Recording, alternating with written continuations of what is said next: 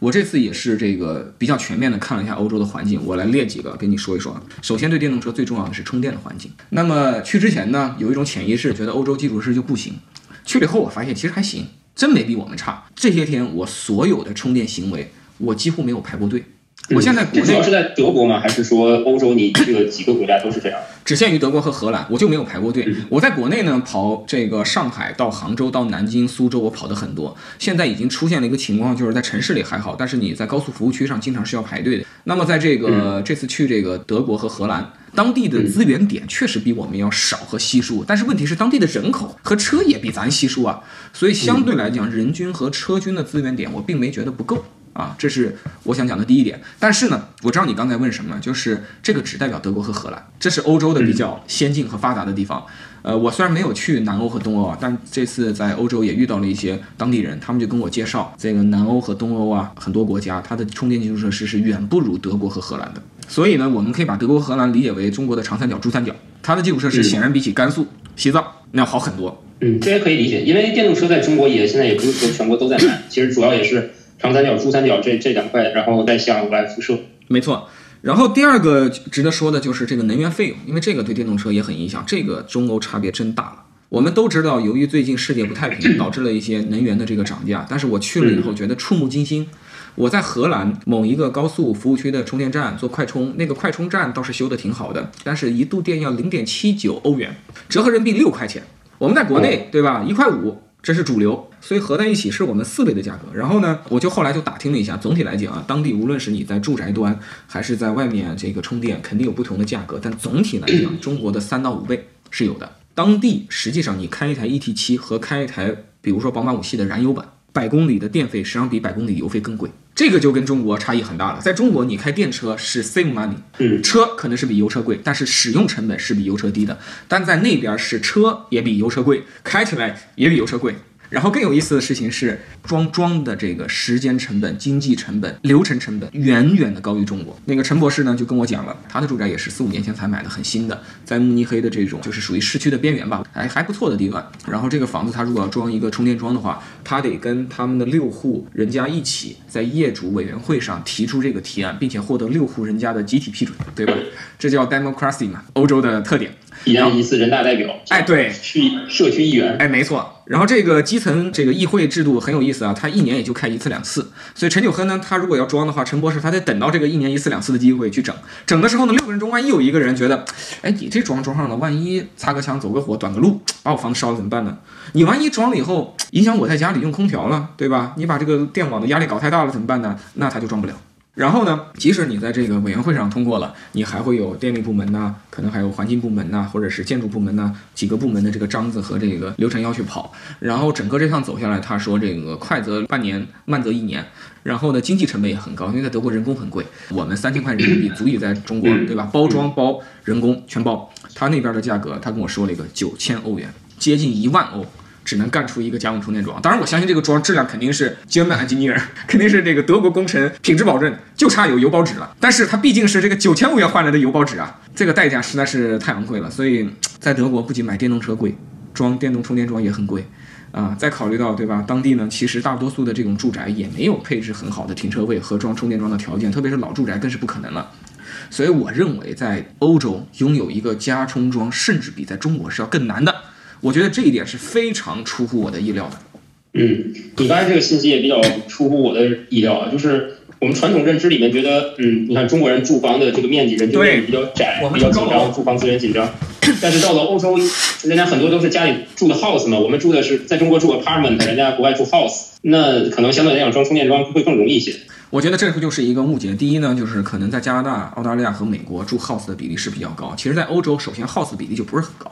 他们介于我们跟美国之间，他们很多人住的其实也是多单元住宅，比如说陈博士住的房子就是六户人家在一起，三层楼，每层楼就两户，合起来是一个大独栋，它就是介于对吧别墅和这个我们国内的洋房之间的这样一个产品形态。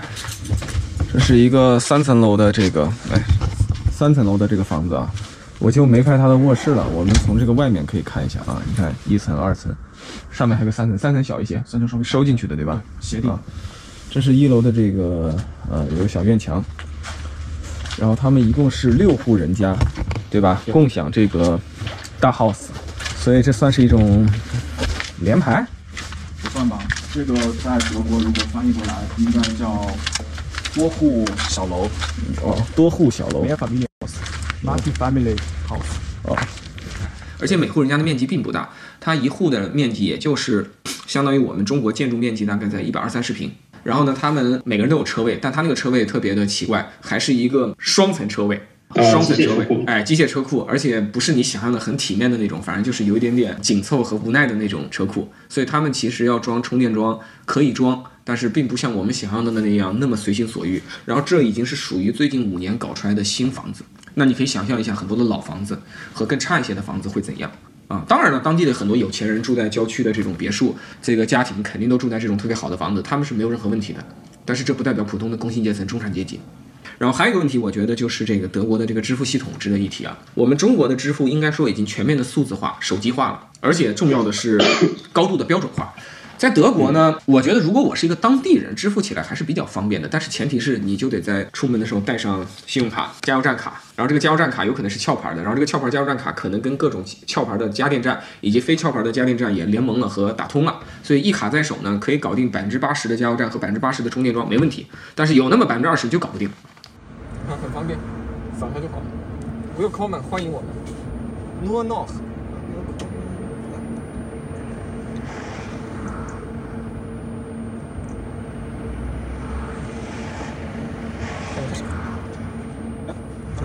德国的这个，呃，充电也是德国。不行哎。啊，对，是卡不识别。然后你到了停车场付停车费的时候呢，它又是一种自助机器，那个自助机器又有那个自助机器的体系。刚才在这个机器上交了条停车费啊，那个数字是多少？二十一点六六欧元。我从现在大概晚上六点钟停到十一点钟，五个小时就要收这么多钱。嗯，然后因为是室外操作。啊，在这个停车场的一个角落，就这台车的那个背后，有那么个柱子，我做这个操作。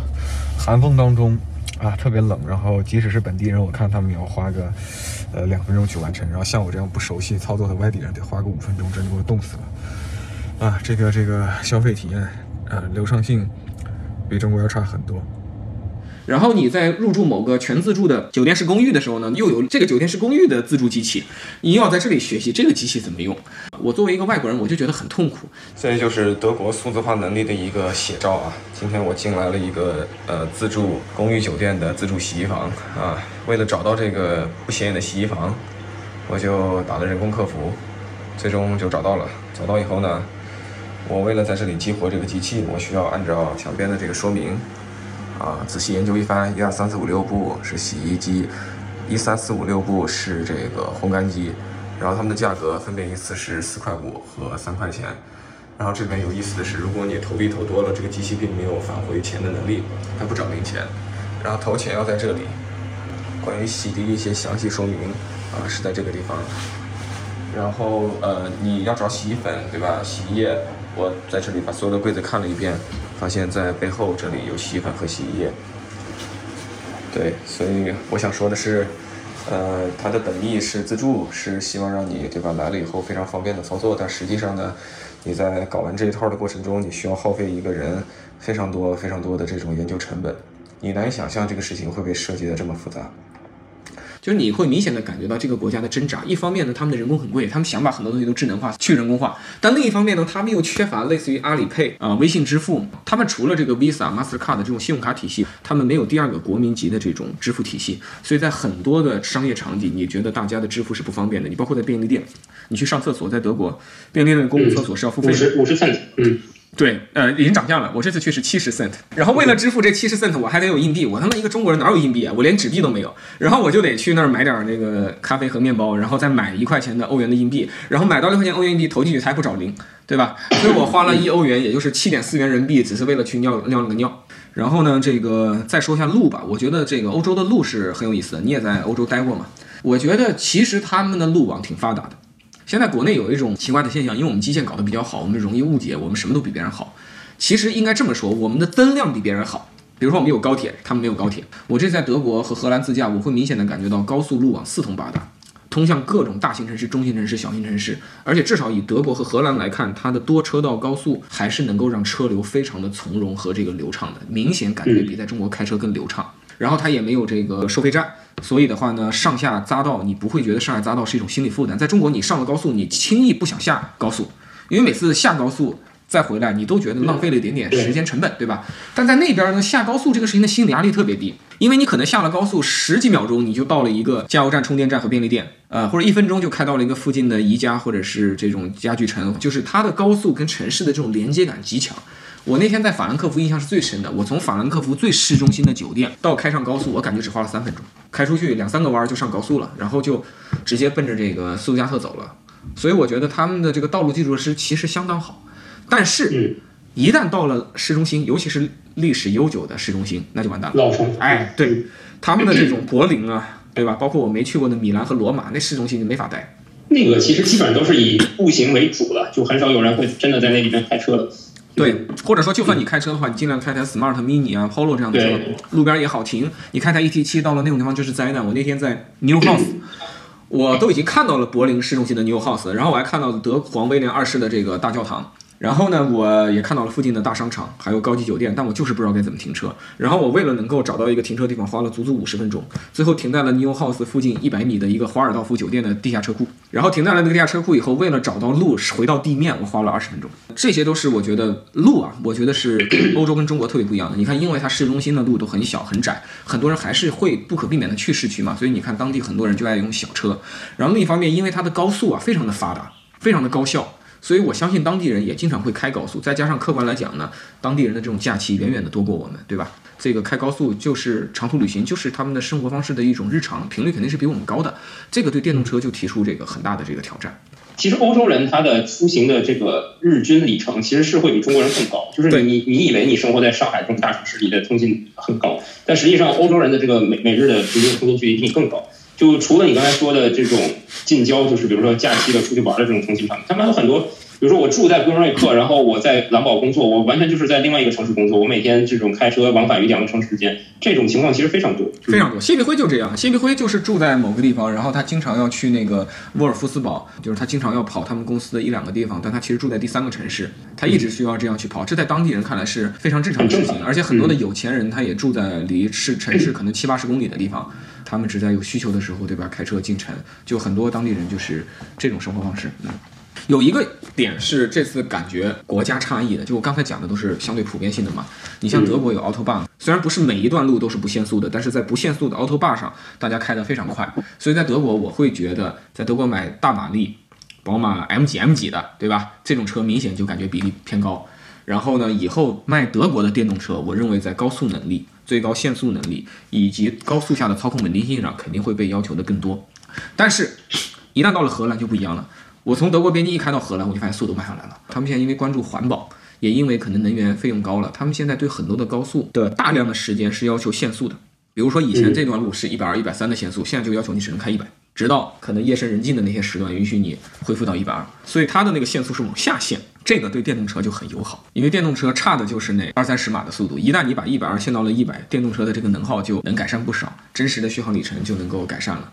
这也是这次的一个有趣的观察。那么现在呢，确实我这次也是包括从未来的欧洲地区的副总裁张辉那里也听说，就是现在因为环保和能源和可持续在欧洲是越来越热门的话题，甚至在德国这样的国家，一贯的重视高速和速度的国家，都开始越来越多的人呼吁，我们应该限速，奥特曼不能再没有速度限制了，要对这个地球和能源更负责任。那么如果这种思潮不断的蔓延的话，说不定以后奥特曼会成为历史。说不定以后整个欧洲会学习荷兰，把这个速度再往下降一降。这个我认为也会深刻的影响到以后汽车的产品规划。